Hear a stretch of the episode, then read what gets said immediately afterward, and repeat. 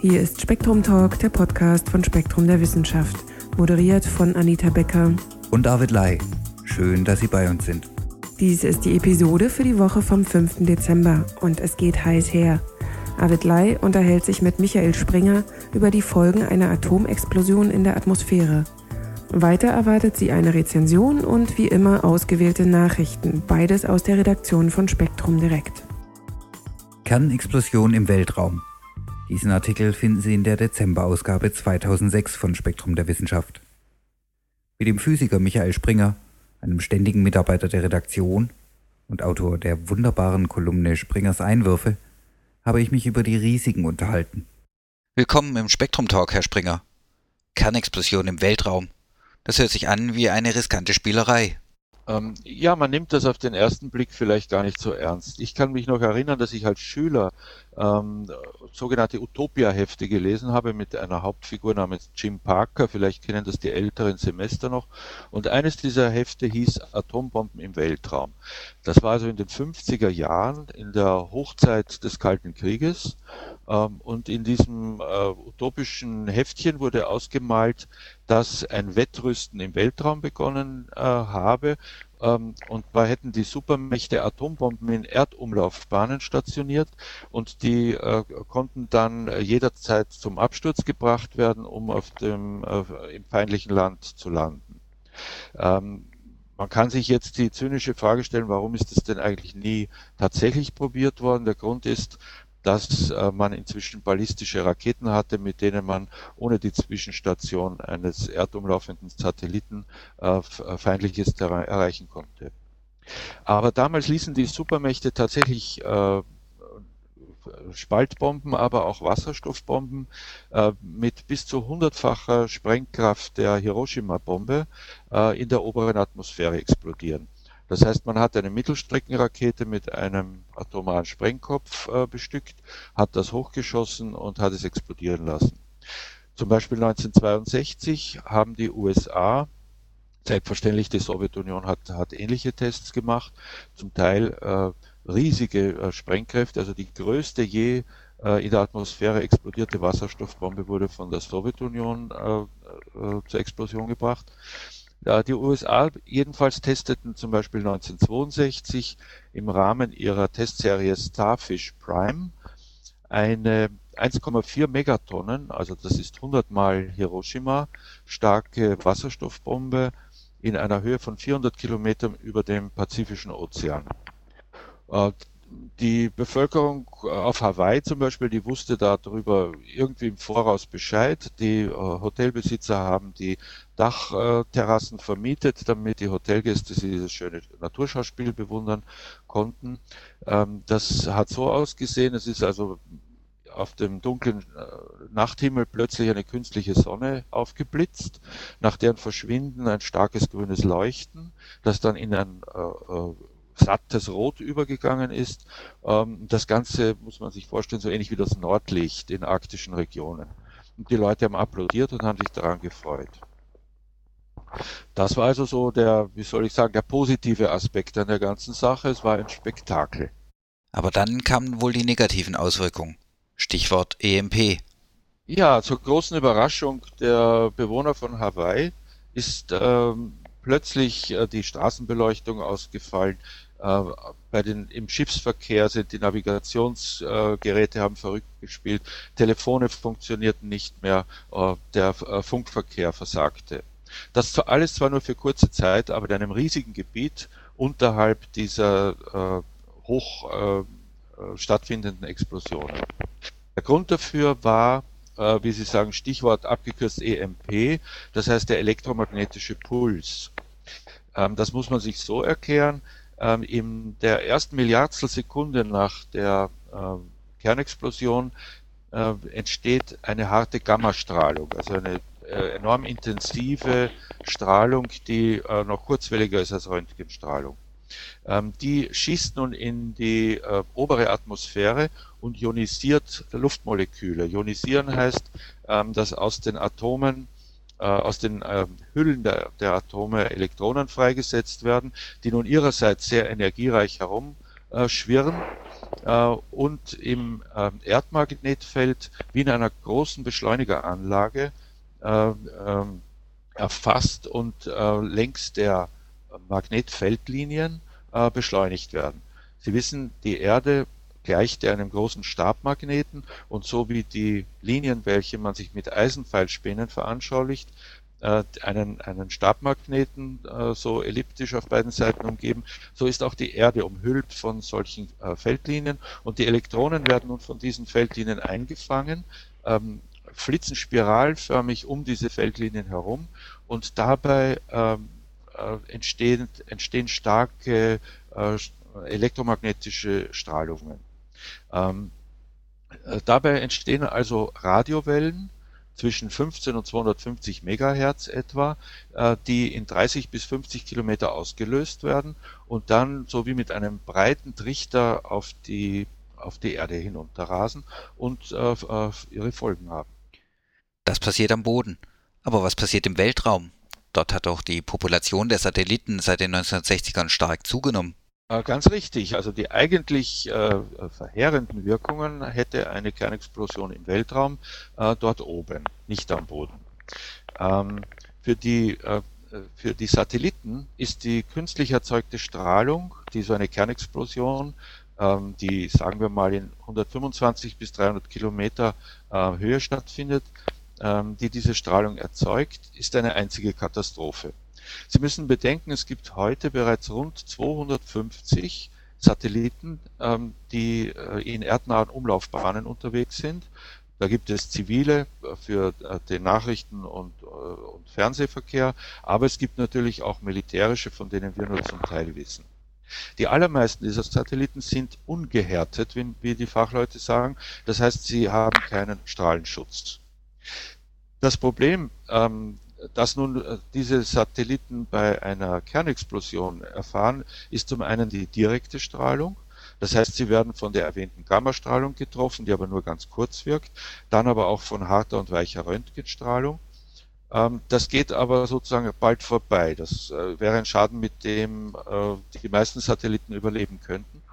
Langfristig ist aber ein sogenannter künstlicher Strahlungsgürtel besonders schädlich.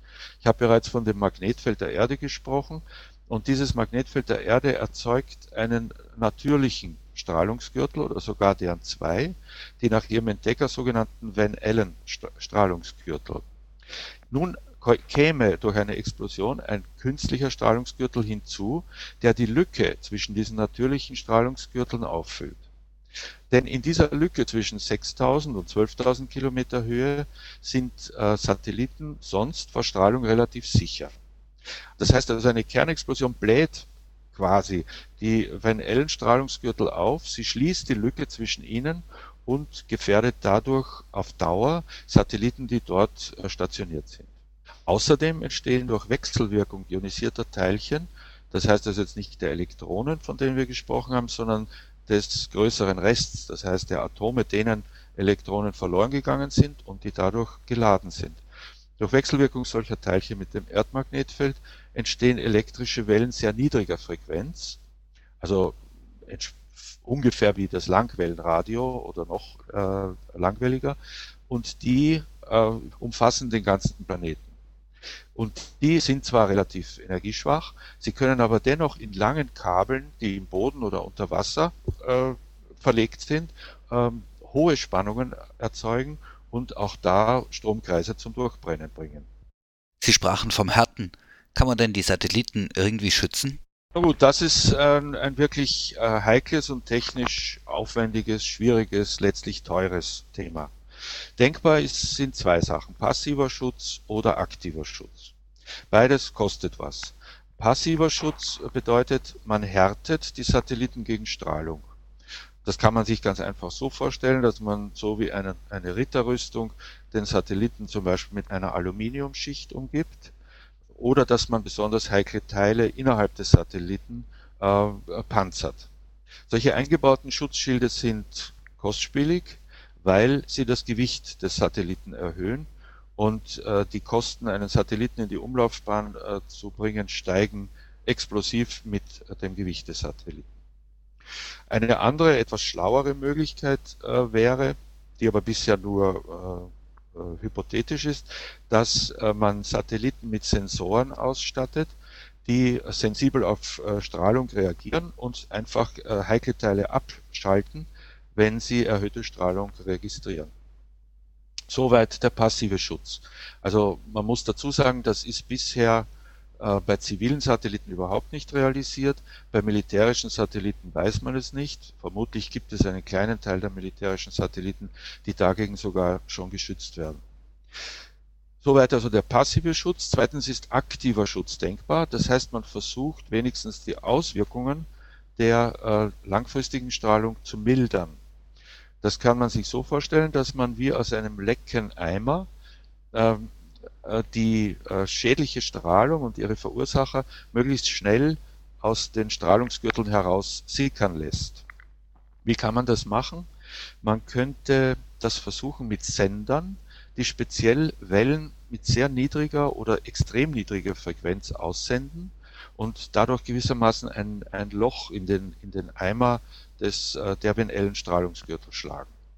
Das wären also Wellen äh, von so niedriger Frequenz äh, zwischen einem Hertz und 20 Kilohertz, die zum Beispiel von einem äh, Satelliten ausgesandt werden könnten. Das ist auch, wie gesagt, Zukunftsmusik. Das gibt ja gegenwärtig keinen Satelliten unseres Wissens, der solche der speziell darauf ausgerichtet ist, solche Lücken in die, in die Strahlungsgürtel zu schlagen. Es könnte aber auch vom Boden aus versucht werden und so einen Versuch gibt es nun in der Tat. Das Pentagon experimentiert seit längerem mit äh, HARP, äh, H-A-A-R-P.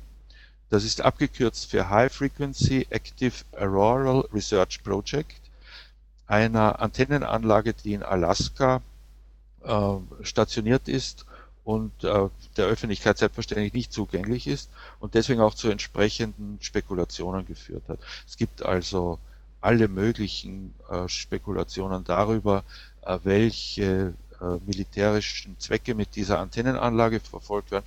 Das geht also bis zu wahrscheinlich abstrusen Ideen, dass, äh, dass äh, damit versucht werden könnte, ähm, praktisch ein künstliches Ozonloch zu erzeugen, um einen feindlichen Staat damit zu schaden. Äh, was diese Antennenanlage äh, tatsächlich macht, ist, ähm, dass sie extrem niederfrequente Wellen äh, emporsendet, die nun tatsächlich im Strahlungs-, in den Strahlungsgürteln Wirkung erzeugen, ähm, nämlich diese besagte Lücke manipulieren und die Ströme geladener Teilchen, die dort unterwegs sind, gewissermaßen ausdünnen können. Das ist ja ein erwünschter Effekt, wenn man sich vorstellt, dass so ein künstlicher WNL-Gürtel durch eine Kernexplosion im Weltraum erzeugt wurde, dann kann man damit also hoffen, äh, die Langzeitwirkung dieses, dieser Strahlung zu senken, zu mildern. Wie real ist eine solche Gefahr? Ähm, es ist so wie mit, mit äh, auch wie mit technologischen Risiken heutzutage überhaupt. Ähm, Im Regelfall wird alles gut gehen und äh, insofern ist die Gefahr gering. Nur wenn etwas schief geht, also wenn ein, ein Verrückter oder eine äh, aus dem Ruder gelaufene Nation tatsächlich auf die Idee käme, äh, eine Kernexplosion im Weltraum auszulösen, dann wären die Folgen, äh, wie dargestellt, tatsächlich verheerend. Ähm, man muss äh, dazu sagen, dass es solche Ereignisse gegeben hat. Das heißt, äh, ich habe Starfish Prime erwähnt. Es gibt aber auch viele andere Beispiele von US-Versuchen mit Explosionen in der Atmosphäre und selbstverständlich mindestens ebenso viele aus derselben Zeit, ähm, die die Sowjetunion ausgeführt hat. Aber damit war Schluss im Jahr 1963. Das ist ein interessanter Nebeneffekt der Kuba-Krise gewesen. Ähm, die Kuba-Krise, äh, die im Herbst 1962 stattgefunden hat, hat wohl doch einen heilsamen Schock bei den Kernwaffenbesitzern ausgelöst und kurz darauf, schon 1963, wurde ein umfassendes äh, äh, Teststoppabkommen äh, unterzeichnet, ähm, das insbesondere äh, Kernexplosionen in der Atmosphäre und im Weltraum äh, verboten hat. Und an dieses Verbot haben sich die ähm, Unterzeichnermächte bis heute auch gehalten. Ein Grund war, wie gesagt, der Schreck der Kuba, äh. Ein anderer war der Schreck darüber, dass tatsächlich die Radioaktivität äh, von Spurenelementen in der Atmosphäre äh, merklich zugenommen hat und die hat seit dem Abschluss dieses äh, Testbahnabkommens auch wiederum merklich abgenommen. Also ein sehr vernünftiger Effekt. Jetzt allerdings ähm, entsteht eine neue Gefahr durch Staaten, die sich äh, an dieses Abkommen möglicherweise nicht halten werden. Das sind jetzt nicht die großen Supermächte, die äh, seit der Ära von Glasnost und Perestroika ja wirklich äh, ihr Potenzial reduziert haben, sondern das sind die kleinen Staaten, äh, die äh, zum Teil politisch instabil sind, die zum Teil in arge Konflikte verwickelt sind und wo man tatsächlich die Gefahr sehen muss, dass sie äh, in Extremsituationen auf die Idee kämen, Atomwaffen einzusetzen. Es gibt einerseits das Krisengebiet im Nahen Osten. Man weiß, dass äh, Israel Atomwaffen besitzt, dass Iran möglicherweise bald eine Atomwaffe besitzen wird. Ähm, äh, dann direkt angrenzend gibt es Indien, das Atomwaffen besitzt und äh, Pakistan ebenfalls. Und zum Beispiel die letztgenannten Staaten könnten äh, zufolge einem Szenario des Pentagon tatsächlich auf die Idee verfallen, ähm, sich mal so zu demonstrieren, was sie auf der Pfanne haben, indem einer der Staaten, Pakistan oder Indien, auf die Idee käme, eine Atomwaffe im, im erdnahen Weltraum äh, über dem anderen Land explodieren zu lassen. Sozusagen ein, ein, ein Schlag auf den Tisch, der zeigen soll, wir sind zu allem fähig. Ein anderer Staat, der äh, ebenfalls äh, unberechenbar erscheint, ist Nordkorea, das selbst sagt, es, wär, es wäre äh, es würde sich nicht an Abkommen halten wollen, die den ähm, Einsatz von Atombomben ähm, verbieten. Und es hat Szenarien gegeben, die darauf hinauslaufen, ähm, dass Nordkorea, wenn es großen Eindruck erringen wollte als Nuklearmacht, auch auf die Idee verfallen könnte, im erdnahen Weltraum eine äh, Explosion äh, mit Nuklearmaterial zu zünden. Wie wir wissen, hat inzwischen Nordkorea tatsächlich äh, eine unterirdische Testexplosion ähm, vollzogen, aber dieser Staat ist unberechenbar genug, dass man im Prinzip nicht ausschließen könnte, dass er das auch in der Atmosphäre wiederholt. Ähm, da, daneben gibt es natürlich noch die Möglichkeit äh, des äh, substaatlichen Terrorismus. Das heißt, man könnte sich vorstellen, dass ähm, äh, auch eine kleinere Gruppe ähm, in den Besitz einer, einer Art Scud-Rakete kommt, also einer, einer Kurz- bis Mittelstreckenrakete und äh, da zum Beispiel eine schmutzige Bombe draufpackt und das Ganze von einem, sagen wir, von einem Floß äh, im, im Wasser hochschießt und damit tatsächlich auch äh, in der Nähe der USA beispielsweise einen ziemlich äh, massiven Störeffekt durch elektromagnetischen Puls erzielen könnte. Das sind so Szenarien, bei denen immer dazu zu sagen ist, sie sind extrem unwahrscheinlich. Ähm, nur wenn sie doch äh, realisiert würden, werden sie, wären sie auch extrem schädlich. Herr Springer, vielen Dank für das Gespräch. Es war mir ein Vergnügen, Herr Ley. Den ganzen Artikel finden Sie im aktuellen Heft oder im Internet unter www.spektrum.com. Nun kommen wir zu einer paläoanthropologischen Rezension. Ein neues, altes Familienalbum. Am 30. November 1974 stieß der amerikanische Paläoanthropologe Donald Johansson in Äthiopien auf die sterblichen Überreste eines Hominiden. Der Fund, ein 3,2 Millionen Jahre altes, fast vollständig erhaltenes weibliches Skelett, sollte weltberühmt werden.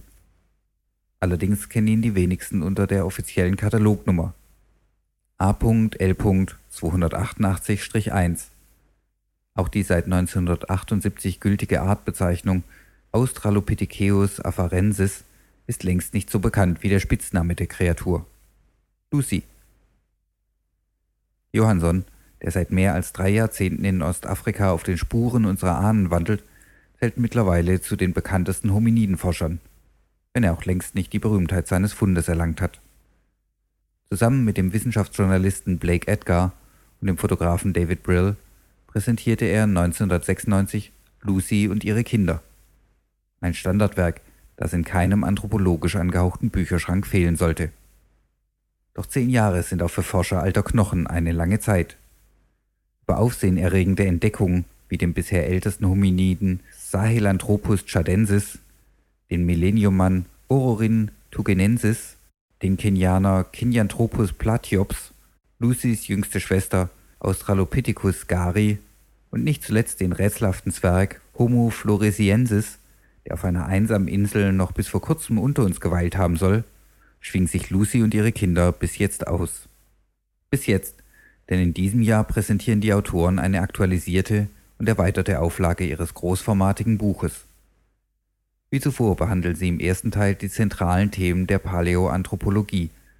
Sie schildern ihre Forschungsmethoden, diskutieren die Problematik von Stammbaum und Artbegriff und beschreiben anatomische und kulturelle Besonderheiten der Hominiden, wie aufrechter Gang, Werkzeuggebrauch oder den Ursprung der Sprache.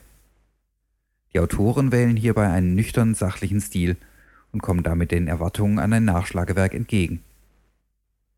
Richtig spannend wird es im zweiten Teil, die Belege. Hier werden alle wichtigen Funde der Paläoanthropologie ausführlich beschrieben, wobei die fantastisch gemachten und meist in Originalgröße abgebildeten Fotos von David Brill bestechen. Wer sich für alte Knochen unserer Vorfahren begeistern kann, dem wird hier das Herz aufgehen. Fazit Lucy und ihre Kinder präsentiert sich nach wie vor als faszinierendes Familienalbum unserer Ahnen und dürfte das beste Nachschlagewerk der Paläoanthropologie sein. Ein kleiner Wermutstropfen bleibt allerdings. Dass die vom Elsevier Verlag herausgegebene deutsche Übersetzung acht Jahre nach der Rechtschreibreform immer noch auf die Rechtschreibung von 1901 setzt, erscheint doch ein wenig fossil. Und damit zu den Nachrichten von Spektrum Direkt. Heute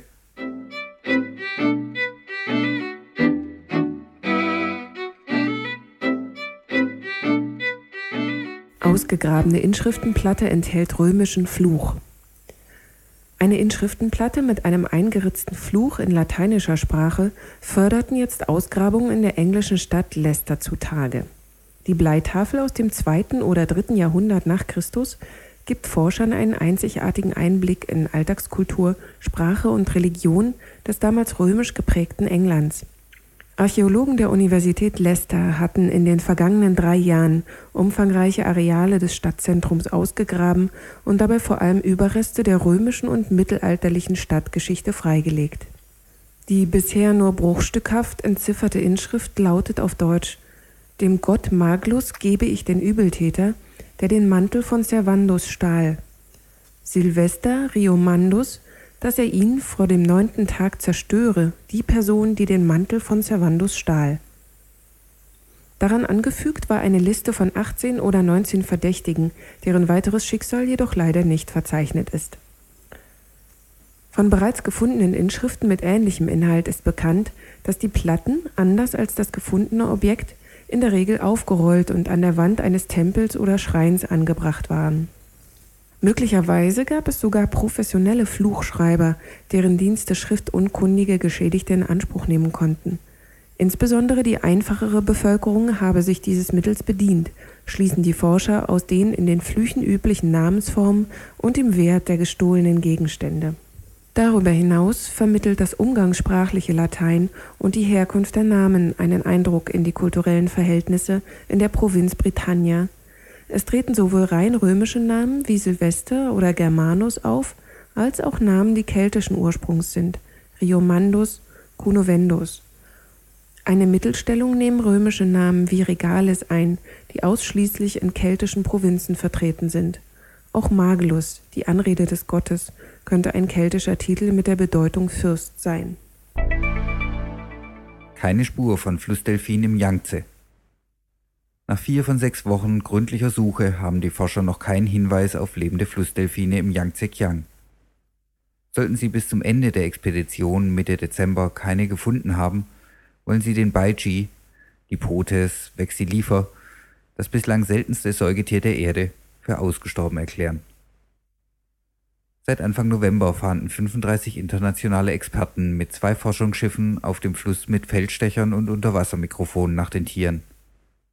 In den 1980er Jahren sollte es noch etwa 400 Tiere geben. Bei einer letzten offiziellen Zählung im Jahr 1999 wurden 13 Baijis gesichtet. Offizielle Schätzungen gehen von etwa 50 lebenden Exemplaren aus. Schlechtes Wetter hatte die Suche erschwert, weshalb Organisator August Pfluger und das Team nun auf den Rückweg nach Wahun hoffen. Am 2. Dezember waren die Schiffe nach 1750 Flusskilometern in Shanghai angekommen. Sollten die Forscher doch noch auf Baiji stoßen, wollen sie diese in ein Reservat bei Wuhan umsiedeln. Ein abgeschlossener Nebenarm könnte den Tieren eine neue Heimat bieten. Doch nicht nur die vergebliche Suche nach den Baiji macht den Wissenschaftlern Sorgen. Auch die Situation der ebenfalls erfassten indischen Schweinswale Neophocaena phocaneoides scheint düster. Bislang zählten die Forscher etwa 300 Tiere.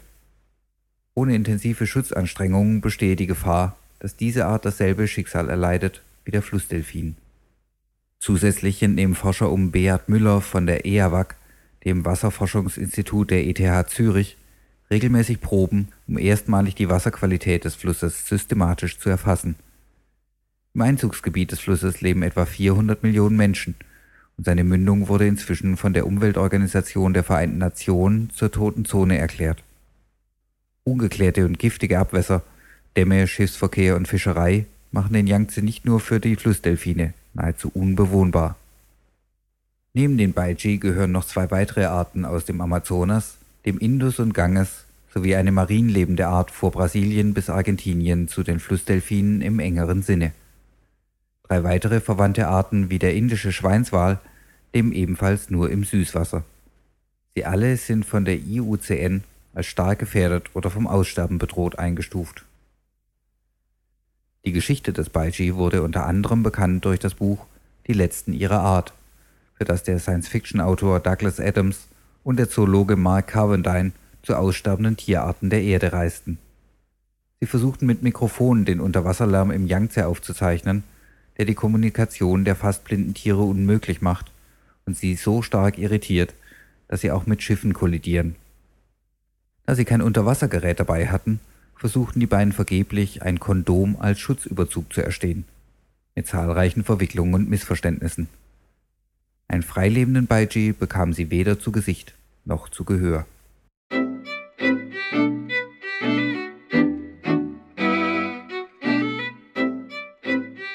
Soweit der zehnte Spektrum Talk. Wir danken fürs Zuhören. Feedback erreicht uns unter talk.spektrum.com. Das waren Anita Becker und Arvid Lai. Bis zum nächsten Mal wünschen wir Ihnen eine schöne Woche.